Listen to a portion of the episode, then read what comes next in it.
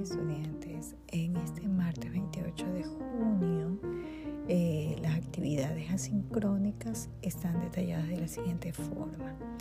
Realizaremos una lectura de los instrumentos de evaluación áulica porque en esta semana estamos en la preparación, aplicación de las observaciones, entrevistas, guías para determinar las nuevas funciones de los docentes a través de eh, instrumentos que hemos recopilado serán parte de nuestro trabajo.